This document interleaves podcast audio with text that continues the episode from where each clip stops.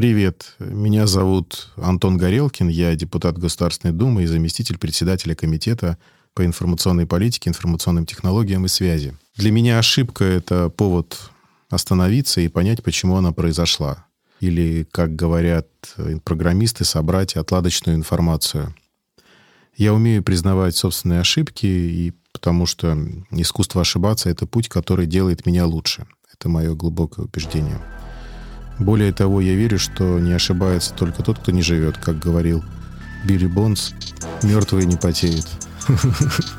Вот, так, вот такое у меня интро будет. Ты слушаешь «Искусство ошибаться».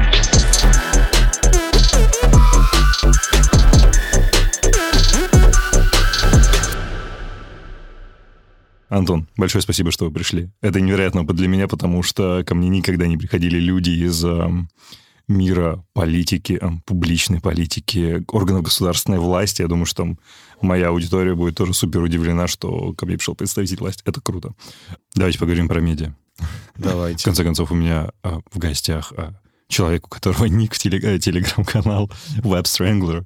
Это самая ирония над собой? Интернет-душитель? Да, это, это с чего все пошло?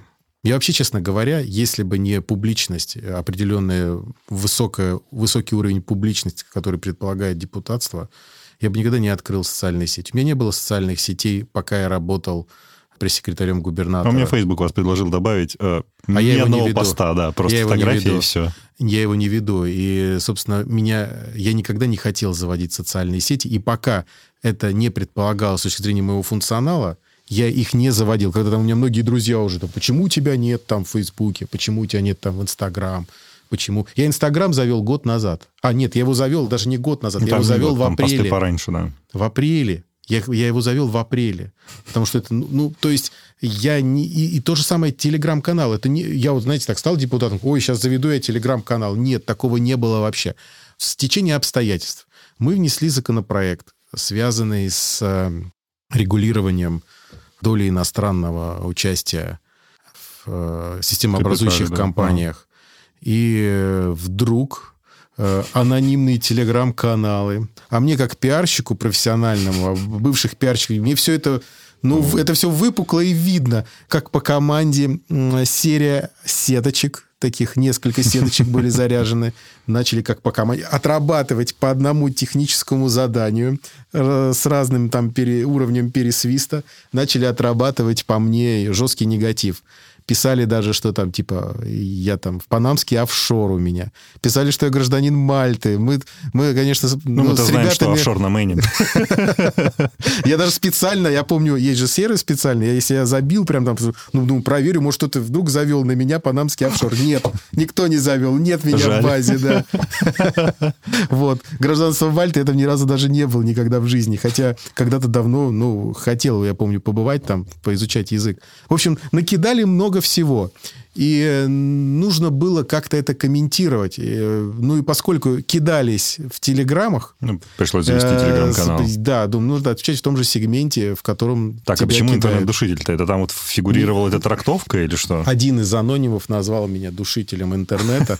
И я так и думаю, если я так и назвал. И он изначально назывался, у меня так и назывался, душитель интернета. Я комментировал все Прекрасно. это. Потом я, когда это вся, весь кейс прошел, и я переименовался. Но ссылку, ссылку, саму ссылку Web Strangler да, вы я оставил на память. Это прекрасно. Такой прекрасная такая история, которая мне всегда будет напоминать, с чего начался мой трудовой путь в Думу. Вот с этого он начался. интернета. Да, и, в общем, хотя я никогда не считал себя душителем интернета, очень люблю сеть. И телега мне прям э, зашла. Я мне очень нравится в телеге.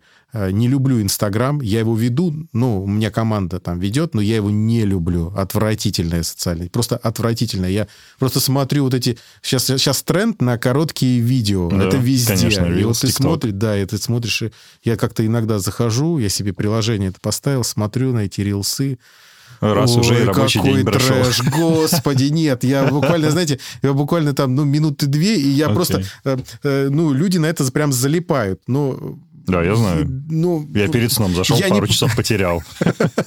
Нет, не знаю, мне, мне очень это все не нравится. Мне, мне формат телеги нравится. То есть он такой текстовый, экспертный и ненапряжный. Мне, ну, мне очень нравится. То есть я, э, мне, под, мне подписаны, там очень хорошая такая VIP-подписота у меня. VIP-подписота. Ну, видите, как у вас уживается сейчас пиарщик и депутат. VIP-подписота. Слушайте, я хочу спросить как раз законопроект, который упомянули по ограничению ну, в общем, mm-hmm. доли владения иностранцев в капитале. У меня есть определенная точка зрения, почему этот законопроект был важным. Ну, я к этому отношусь ок, но мне кажется, что там, опять же, по той реакции душителей интернета, которая была, а большая часть людей относится к этому, ну, совершенно не ок. Я могу спросить, вот просто под запись объяснить, почему это было важно сделать, почему, типа, там, цифровой суверенитет страны — это тоже суверенитет, и о нем следует думать. Ну, я приведу пример компании Яндекс. Хотя этот законопроект называли, что законопроект о Яндексе. Ну, и вас тогда так. в сети так ругали, вы же акции... Да. Ну, как вы, законопроект обрушил акции Яндекса там в моменте на большой не, процент. я осознавал и предвкушал вот эту долю негатива, но этого никогда не боялся. Может быть, у меня профессиональная деформация, я к этому отношусь по-другому, не как, наверное, большинство моих коллег. Я спокойно на это смотрю и оброс, наверное, такой уже, как это называется, такой броней, угу. что мне мне это никак не влияет. Я понимал э, четкую и сегодня понимаю и важную государственную социальную значимость этой инициативы. Я понимаю людей, которые восприняли это так.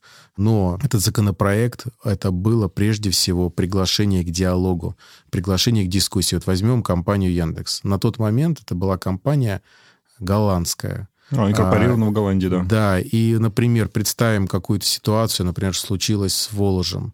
Все же, понимаете, это вот Черный еще лебедь, со времен да. Булгакова, да, вот э, Кирпич человек, да, упал. да, внезапно, да. Не, я желаю Аркадию долгих всяческих лет. долгих лет если что. Это подкаст это, это, это, это под тоже. запись, да, я ему желаю здоровья и долгих лет. Но, э, не дай бог, да, случилась эта история, тот же Google выкупил, выкупил его акции, и завтра утром просыпаемся, и мы видим Google, и мы теряем э, крупнейшего э, значимого системообразующего игрока рынка, который абсорбирует десятки миллионов различных данных по нашему рынку, по нашим гражданам. И это вопрос, безусловно, национальной безопасности. И когда я комментировал этот законопроект, э, мало кто услышал этот мой месседж. Я говорил, приглашение к дискуссии. Я говорю, ок, ребят, я понимаю, что в таком виде, наверное, он не будет принят. Давайте Но, ребят, обсудим. давайте обсудим. Вот я вам дал оболочку, давайте обсуждать. И, все, и мы начали это обсуждать. И в ходе там, диалогов рождались разные идеи. И, кстати, Бунина Елена, она заняла не в пример, может быть, пиарщиком Яндекса, которые, собственно, я их, я их подозревал тогда, э, что они там ангажировали сеточки. Э, не в пример, она продемонстрировала конструктивную позицию. Хотя, с другой стороны, это, может быть, знаете, злой добрый, да, злой добрый следователь. Но Отличная стратегия. Концепт, да, да, эта стратегия, она и работает везде. Вот, не только в правоохранительных органах. Вот, поэтому, собственно, а до этого как-то вот э, мы обсуждали с компаниями системообразующими то, что нас беспокоит, угу. что завтра э, то, чем мы гордимся, то, что являлось по-настоящему гордостью нашего рынка, что мы, в отличие от многих других стран, имеем собственные там социальные сети, есть, есть большие. национальный поисковик, есть прекрасная там лаборатория Касперского, которая делает очень конкурентоспособный Абсолютно. продукт в сфере безопасности. И мы беспокоились о том, что в какой-то момент это вдруг э, перестанет быть э, российским. Нам очень важно строить национальную индустрию. Мы видим здесь точку роста. Точку роста на отдаленное будущее, потому что понятно, что и нефть, и газ, все это сегодня есть. Несмотря на абсолютно дружеский тон и юмор, в этом эпизоде достаточно много говорится о политической жизни нашего общества и о роли государства в целом. В силу своего образования и круга общения я вполне спокойно отношусь к разговорам и дискуссиям о политике, а также новостям о государстве. Однако некоторые из нас крайне остро воспринимают политические новости, а их обсуждение может становиться почвой для неоправданных переживаний и стресса. Дело все же не только в политике как таковой, но еще и в информационных технологиях и медиа, где последние охотятся за нашим вниманием и эмоциями, чтобы их монетизировать, вне зависимости от последствий для нашего ментального здоровья. Да если говорить предельно честно, то и у меня редко, но все же бывает подавленное состояние из-за информационного фона вокруг. Для того, чтобы не пребывать в нем слишком долго и не культивировать себе страх или же недовольство чем-либо, я обратился к психологу, которого мне, кстати, удалось найти довольно быстро. И это именно то, что я хотел бы порекомендовать и вам. Нет необходимости носить и копить себе те эмоции, которые у вас вызывают события извне, и чувства, в которых вы не можете разобраться. Лучше начать консультироваться с психологом. В этом вам поможет сервис онлайн-психотерапии Zigmund Online. Сервис позволит вам не только подобрать психолога с учетом индивидуальных запросов и расписания, но и быть уверенным в том, что все специалисты прошли предварительную проверку и этическую сертификацию. Более того, вам не придется никуда ехать. Вы сможете общаться с вашим психотерапевтом с любого устройства по видеосвязи, а на все занятия будет установлена единая цена. Служба заботы о клиентах всегда будет на связи и обязательно поможет решить возникшие вопросы. Записывайте промокод латинскими буквами AOM22. Применив этот промокод, цена за два занятия в сумме составит 2190 рублей. Еще разок. AOM22 и всего 2190 рублей за два первых занятия, чтобы вы могли установить контакт со специалистом и почувствовать первые изменения. Применить промокод вы сможете сразу после выбора психолога. Что ж, заботиться о своем ментальном здоровье так же важно, как и быть в курсе новостной повестки.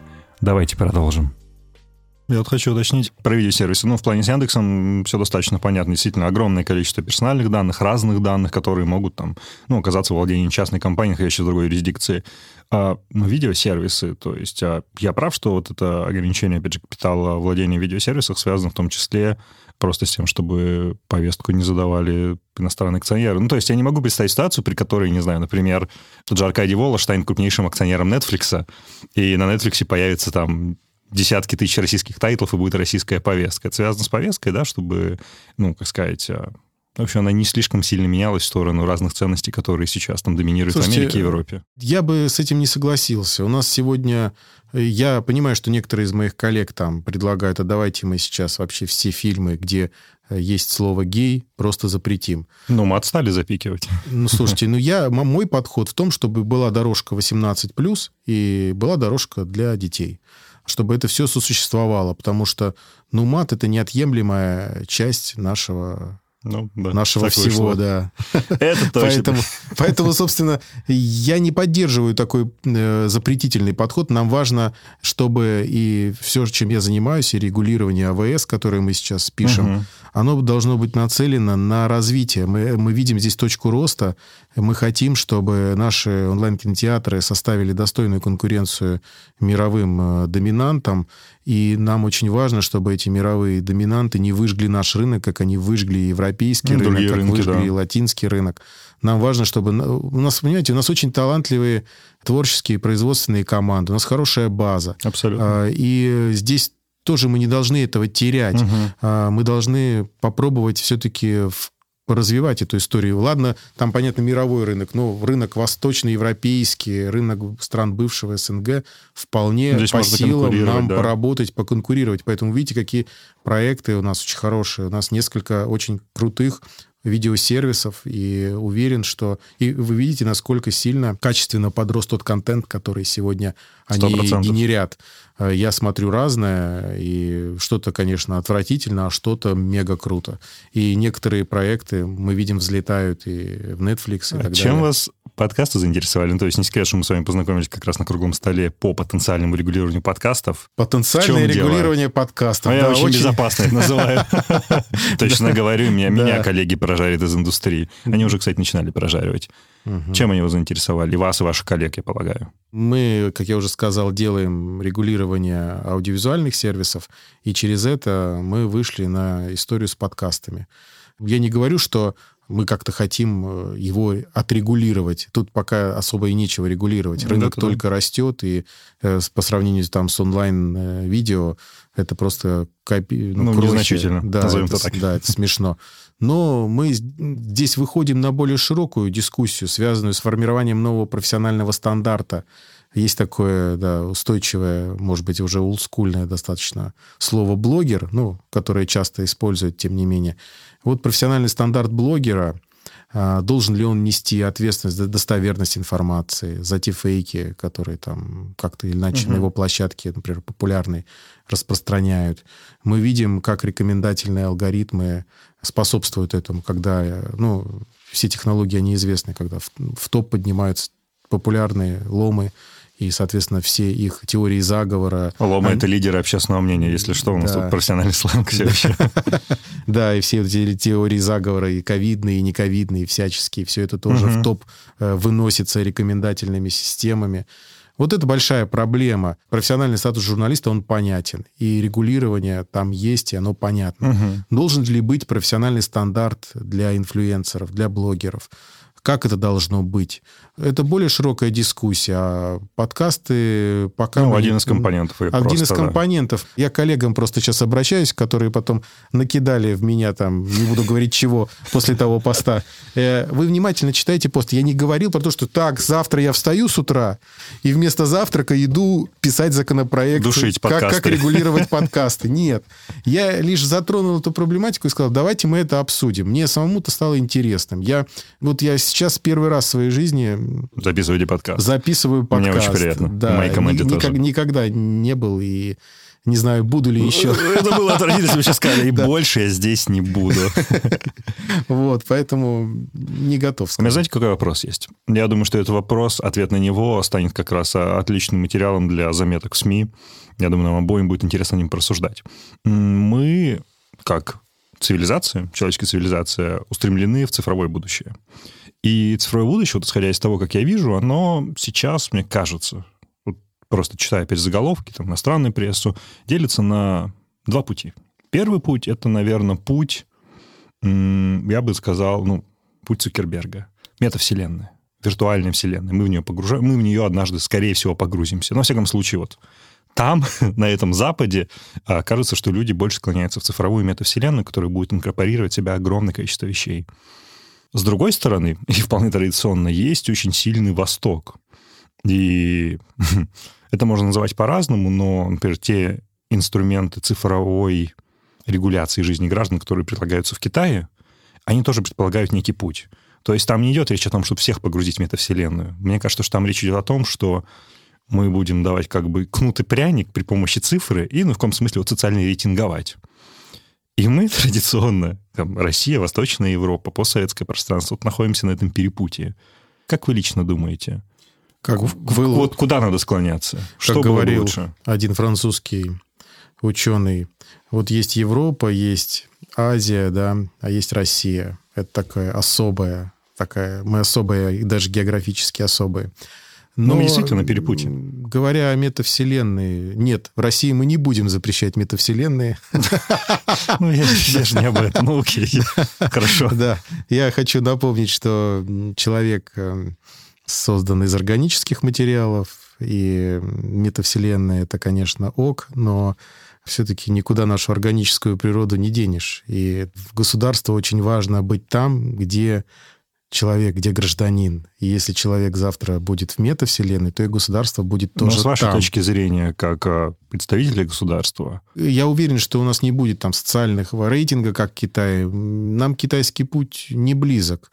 Мы скорее все-таки ближе к европейскому пути с поправкой на то, что у нас все-таки, в отличие от европейцев, есть собственные сильные сервисы, и мы входим в тройку держав, которые обладают определенными и компетенциями, и действительно собственным национальным сильным рынком. Угу.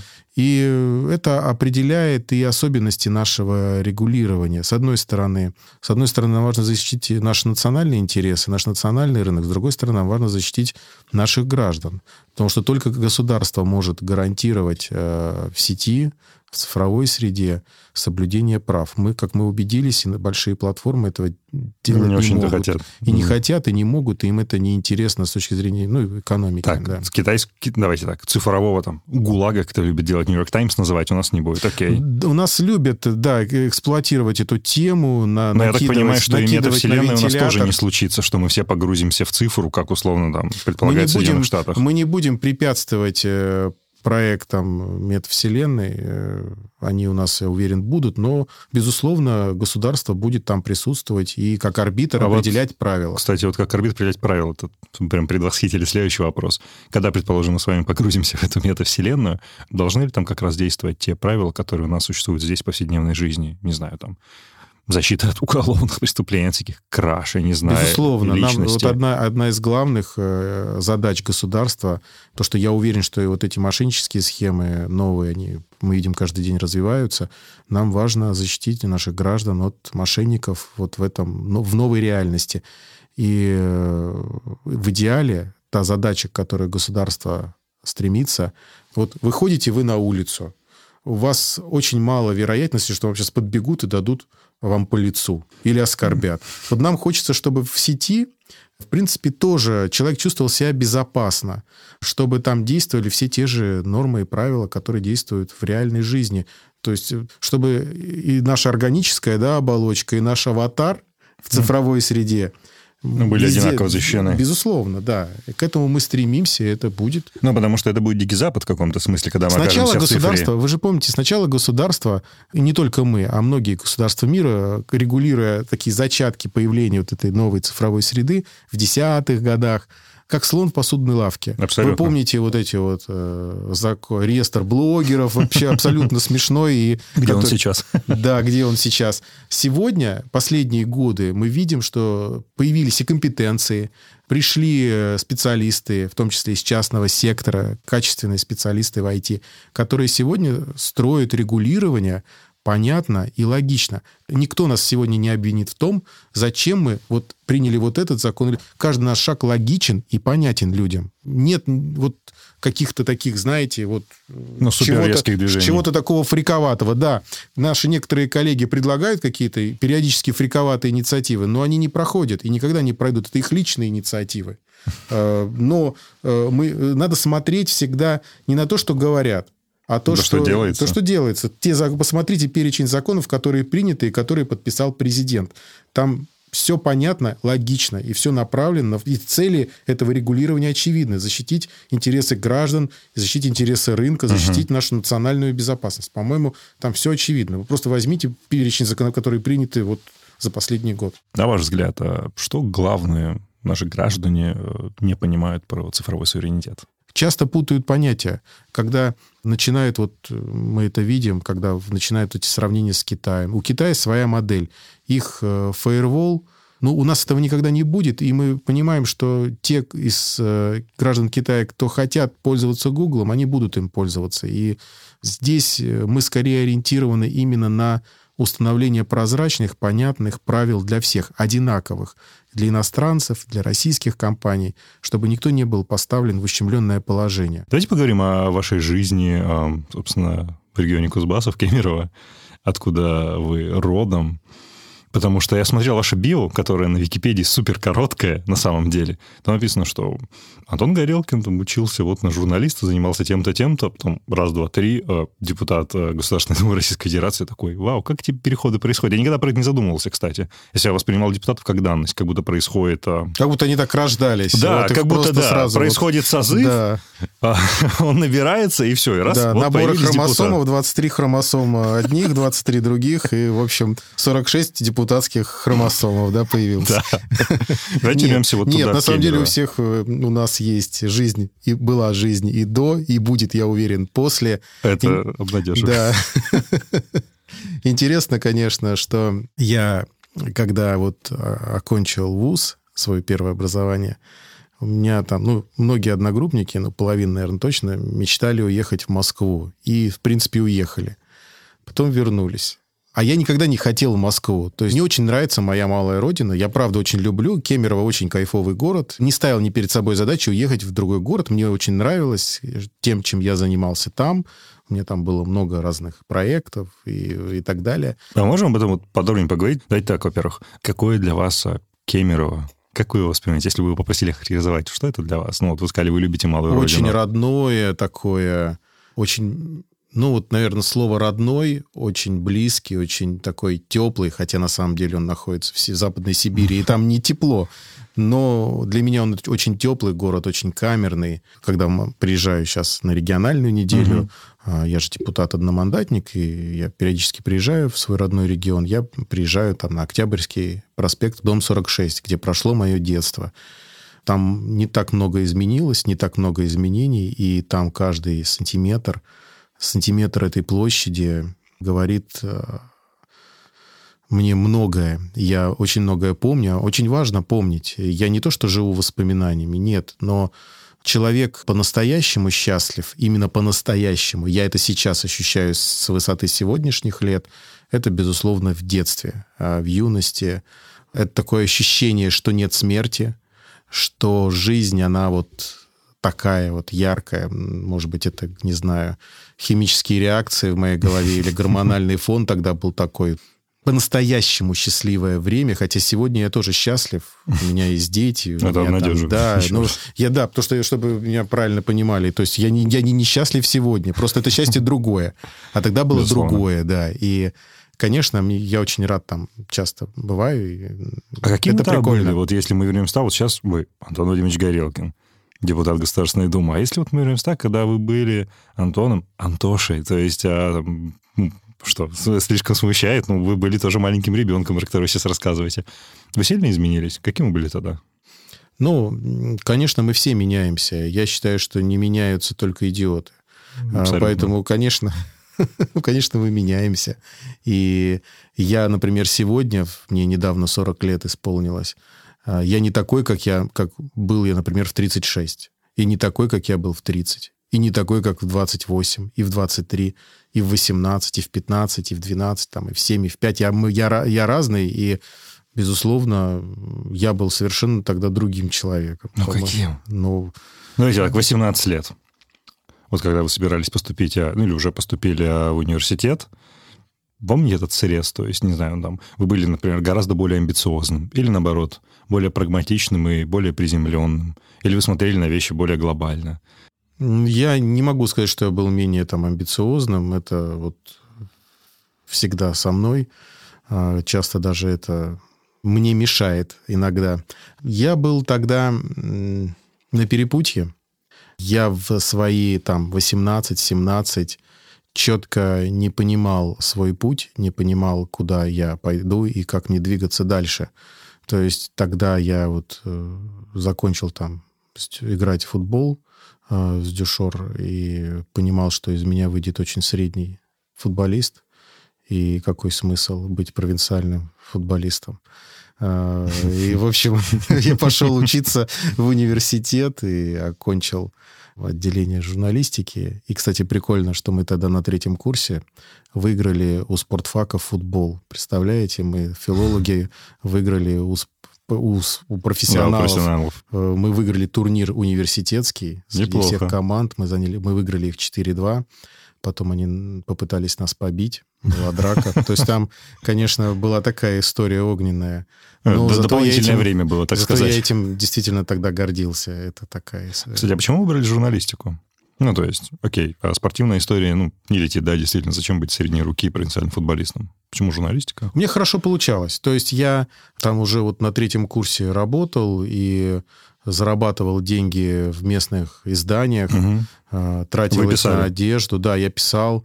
Я помню свой первый гонорар там в 500 рублей в МК, в МК в Кузбассе и пошел купил на них джинсы. И, собственно, хотел нормальные джинсы. Вот. Э, получил второй гонорар, пошел там, я помню, с девушкой, потратил их на то, чтобы угостить девушку. О. Да, то есть я... То есть и гонорары, хоть и доставались порой не потом и кровью, тяжелой работой, тратились э, очень быстро, как вот просто как ракета, просто деньги улетали эти мелкие. Вот. А потом меня на четвертом курсе взяли в штат э, газеты «Кузнецкий край». Она уже закрыта, этой газеты уже не существует. Она существует только в наших сердцах. И, собственно, э, меня взяли на четвертом курсе в наш штат. Я работал штатным корреспондентом, потом экономическим обозревателем. И, собственно, изъездил там весь регион. Было неплохо, и, конечно, очень важное было ощущение, что вот у меня все получается. Потом я еще там на трех, на четырех работах подрабатывал как райтер. Вообще сегодня, кстати, проблема большая, это в райтерах. Качественных райтеров да, очень людей, мало. которые могут хорошо вот. написать. И, и вот, собственно, я тот человек, который когда-то мог бы быть сегодня отличным райтером, но я из этой индустрии ушел 20 лет назад. Вот. Ну и, собственно, да, я зарабатывал на трех... Тогда тоже был дефицит хороших райтеров, и я помню, работал на несколько газет, в том числе на федеральных, которым нужно что-то было от Кемерова, отписать из Кемерова какую-то историю. Хорошую заметку, да. Да, и я помню, удивлялся вот гонораром федеральной газеты. Эти мне платили там за текст 500 рублей, и те там 2000, 3000. Думаю, вау, как круто. Вау. Ну, это правда круто. Слушайте, там 20 лет назад. Да, да. Нет, мне, хоро... мне хорошие деньги платили федералы, условно ставили там задачу, вот сейчас нам нужен вот такой текст, а потом, ну, здесь вот такие. Я очень хорошо это понимал и, и в принципе, хорошо работал. Мне очень нравилось. Но эта, эта профессия не пошла в развитие, потому что, может быть, если бы я в ней остался, я бы стал каким-то и колумнистом, и публицистом, но я не остался в ней, потому что меня позвали работать в ТАСС. А, а ТАСС это такая история, что не, ну вы понимаете, что это такая патагонная система, это оперативная информация, оперативные поводы, и я там отработал, получается, лет пять и даже стал в 2007 году Виталий Игнатенко, тогда был такой руководитель ТАСС. Да. А, вот после него, кстати, вот сейчас вот пришел Михайлов, а до этого Михайлов, было, да, да, да, а до этого был Игнатенко. Вот Игнатенко мне вручил, я помню, большую грамоту Э, как лучшему региональному САПКОРу 2007 года. А вы находились в это время все еще в Кемерово, верно? Да, да, да. И да, в то время я находил, в 2007 году я находился в Кемерово, в седьмом. Я приехал, помню, это одна из моих было вообще первых поездок в Москву. Я приехал получать награду. Я помню, меня ТАСС разместил в гостинице «Космос».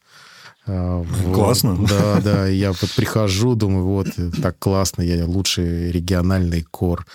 И вот захожу в эту Стасовскую столовую, там всех объявляют, и вот мне вручают э, вот этот вот э, диплом такой очень красиво оформленный. И, конечно, гордость меня распирала. Тогда, ну, это так классно. Далее. В Таиланд меня звали, кстати, потом работать. В Таиланд? Да, от Сапкором в, в Тоже Таиланде. иностранную. Ну, слава богу, да, я отказался. Я сейчас понимаю, что, наверное, не надо. И правильно я поступил. Потому что Таиланд, конечно, может быть для кого-то приятное место, но с точки зрения... Ну, это такой один из возможных карьерных тупиков. Ну, вполне вероятно, ты оказываешься там заперт в каком-то смысле. Видели же старый такой был фильм «Пляж» с Леонардо да, Ди Каприо. Да, да, да. Вот, вот можно было э, уйти в какой-то такой пляж и, ну, и там, типа, там, да. там и остаться. Навечно да, причем. Навечно, да. Поэтому... Слушайте, а вот когда вам вручали грамоту, а, а сколько вам лет было? Вот когда как раз сейчас карьера я, в ТАСС. Я сейчас посчитаю. Ну, на скидку, вы можете посчитать. А, ну, было мне 20, по-моему, 26 лет. 26? Да. О чем вы мечтали? Ну, то есть, вот смотрите, вы приехали в ТАСС, получаете грамоту. В принципе, все неплохо складывается. Я полагаю, Мечтал что уже... выйти на новый качественный уровень. Мне было тесно в этой профессии, мне тесно было работать. Потому что информационная журналистика в молодости это на самом деле хорошая школа, которая там хорошо структурирует дисциплинирует твой это, интеллект, дисциплинирует тебя. Это такая, знаете, история, если ты хочешь быть успешным э, оперативным кором, ты должен иметь источники, которые тебе сливают раньше, чем остальным. Да. Потому что ТАСС платит хорошо только, ну любое агентство, если ты э, прокукарекал первым. И, собственно... Да. И, собственно, если ты первый, то да, ты получаешь там повышенные эти. Поэтому, конечно, это такая гонка. С одной стороны, это всегда как бы человек... Я очень увлекающийся, поэтому еще в молодости перестал играть в компьютерные игры и не подхожу к ним просто, потому что... Боитесь, что затянет? Да, боюсь, что затянет, да. Поэтому я не играю принципиально ни во что. Ни в казино, ни в компьютерные игры. Принципиально не играю ни во что. на первом месте было казино. Ну, я, боюсь, я боюсь увлечься, поэтому я не... Пойдемте в компьютерный клуб после. Нет, нет, нет. Меня не уговорите. Я к чему это рассказываю? Что я... И, конечно, меня вот эта каждодневная битва за то, чтобы быть первым. Это и заводит, и увлекает, и все. Но в какой-то момент я почувствовал, что мне очень тесно в рамках инфор- информационной журналистики. Я, в ней, я понял, что я в ней умею все объективно. И, соответственно, ну, хотелось нового вызова. И так получилось, что меня позвали работать в местное правительство а, Кузбасское я возглавил группу по тогда еще, тогда еще на заре, как говорится, на, пе, на второй заре. Первая заря была там, когда интернет изобрели, угу. а потом вот это такая второе такое, это уже второй этап становления сети Рунета и так далее. Меня позвали курировать интернет-проекты администрации Кемеровской области. Информационный или в целом интернет В целом, в целом, да. И такой интересный опыт. И я тогда этим увлекся. И о каких-то нюансах этой работы я говорить не могу. Okay. А, но было очень интересно. А потом, через какое-то время, меня позвали на все медиа, информационное, интернетовское хозяйство, правительство. И я там отработал пять лет таких довольно жестких с точки зрения графика. График был очень плотный, там, с 6 утра до 12 ночи. И он, ну, было многое, было всякое. Но это Слушайте, был а очень вы... интересный опыт, который меня сильно изменил. А в этот момент вы уже думали, что было бы неплохо расти в этой вертикали? Ну, там, я не знаю, возможно... Вы именно в правительстве, да, работали? То есть... Э, Я был начальником главного управления по работе со средствами массовой информации, коммуникации, интернет и все вот это. А вы думали там, например, что ну, было бы неплохо перейти работать, не знаю, губернатору, допустим, вот по этому же направлению, или не так знаю, нет, это губернатор, я, у меня был, я подчинялся напрямую а, губернатору. Все, я, знаете, как у меня такая так была конвергенция. Ведь, знаете, во многих э, региональных правительствах есть там условно пресс-сек, да. и есть начальник департамента. А я объединял себе все. Я был и пресс-секретарем О, губернатора, и возглавлял вот профильное управление. Работа. То есть я курировал, например, экономические процессы губернского холдинга, и одновременно занимался идеологией, и занимался как, и как пресс-секретарь комментировал какие-то инициативы. Ну, то есть я был вот этим человеком, который отвечал за медиа в целом. Wow. А, и пять лет я отработал, а потом вот губернатор мне говорит, ну вот, новый вызов, идешь в Государственную Думу, я тебя поддержу. Знаете, я прошел такие по моменты списку. мне супер... Ага. Вы рассказываете это... Ну, это очень складная история, она очень логичная. Мне эти моменты все очень интересны. А что эмоционально человек ощущает такие моменты? То есть, ну, мне кажется, из моего опыта, я бы ну, мне никто, во-первых, сейчас не предложит стать депутатом в следующем созыве. Но кто знает. Но когда тебе говорят, что, знаете, Антон Вадимович, вы Вам... отлично потрудились, угу. перед вами стоит следующая задача, следующий вызов, вы должны представлять нас в Государственной Думе. Что вы почувствовали? Ну, то есть, как это происходило вот этот день? Это было очень круто, потому что, как вы знаете, мне так получается, вот в футболе, а я футбол очень люблю, не смотреть его, я его практически не смотрю, я, я играть люблю в него и до сих пор играю. Мне так получалось, вот футбольный тренер, классический цикл футбольного тренера в профессиональной команде, это 5 лет. Ну, если он нормально выполняет свой функционал, там, угу. демонстрирует какие-то успехи, это 5 лет. И у меня так получилось. ТАСС 5 лет, там, чиновничество региональное 5 тоже лет. 5 лет, да. Потом вот Дума первый созыв тоже 5 лет. То есть угу. мне так все по пятилеткам. Сейчас-то вот... И вот, классический знаете, так путь идет, в России. Классический такой советский, да, 5, 5, 5, 5, да. И что я почувствовал? Я подумал, что это очень круто, потому что я как раз вот пять лет прошло, я думал, куда же мне пойти? И, тут, в общем, и, в общем, новый вызов. Мне хотелось, да, сменить э, немножко э, род занятий, подумать, посмотреть какой-то новый для, новый для себя вызов. Угу. И вот так все совпало. Было очень волнительно. Но избирательная я... кампания – это нервный процесс? Ну, смотрите, смотря какая. Вот э, я же, я же первый созыв прошел по списку, да. а второй срок, сейчас вот я избрался, одномандатник, это совершенно разное. Это как мягкое и теплое. Совершенно, это совершенно разные индустрии, совершенно по-другому все происходит. Тогда, конечно, я всегда до, до избрания в Думу я работал в исполнительных органах власти и всегда был за кадром. Угу. Я так кардиналил за, за кадром и никогда в публичную плоскость не лез и всегда смотрел на депутатов местных, региональных, так с легкой долей иронии. У нас там ходили какие-то анекдоты, шутки там как-то, ну, в такой своей профессиональной среде, Понятно. с пиарщиками, с, с журналистами. Ну, мы, Внутренние мы, У нас есть, знаете, такая профессиональная деформация. Мы очень все циничные люди. А, мы всегда так с легкой долей иронии, доброй, подчеркиваю, чтобы коллеги меня потом ничего не обвиняли, доброй иронии смотрели на всю эту историю. И вдруг, и вдруг так происходит по иронии вот этой судьбы, что я становлюсь сам... Я сам туда ухожу, понимаете? Те, над кем я как-то иронизировал, как-то смотрел немножко по-другому. Я сам становлюсь депутатом Госдумы и понимаю, как я ошибался э, насчет всего этого, что как все непросто и А, насколько слушайте, это тяжелая работа.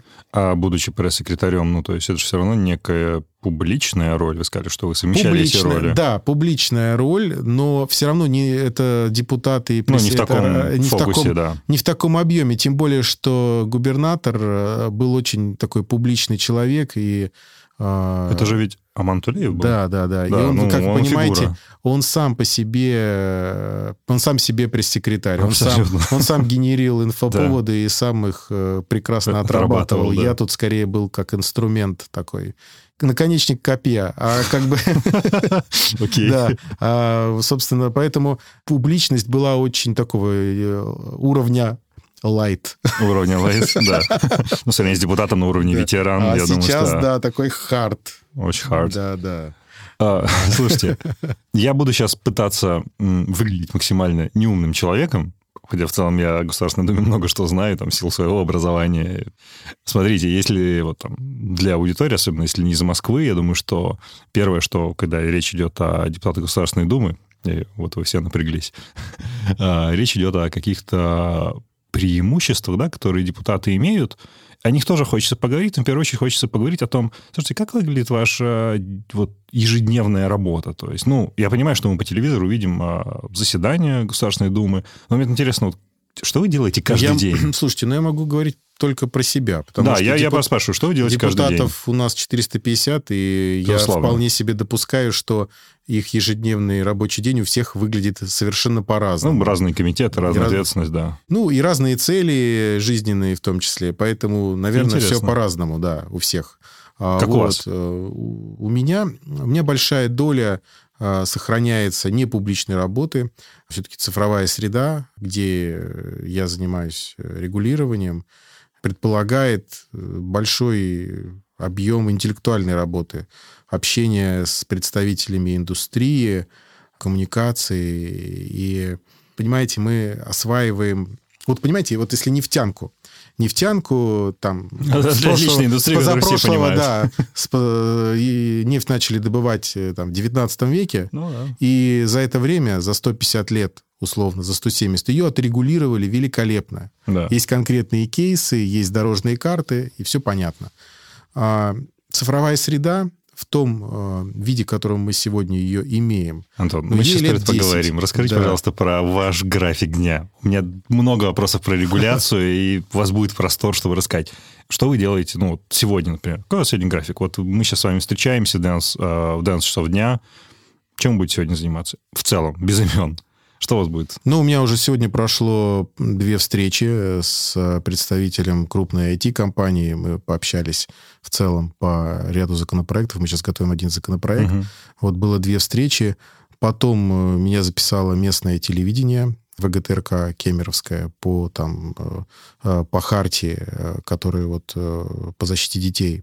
Мгм. Федеральная хартия, сейчас стартует акция, ми- и они вот в моем... И в Кузбассе эта акция стартует, и они записали мой комментарий. Сейчас я пришел к вам, потом у меня еще три встречи, тоже по работе. Одна встреча будет касаться, будет с юристами, касаться законопроекта о рекомендательных системах. Потом вечером у меня в 16.30 э, я выступаю на форуме по защите персональных данных. Ну вот в целом сегодня такой график. Э, Бывает и жестче, бывает там и легче, все по-разному.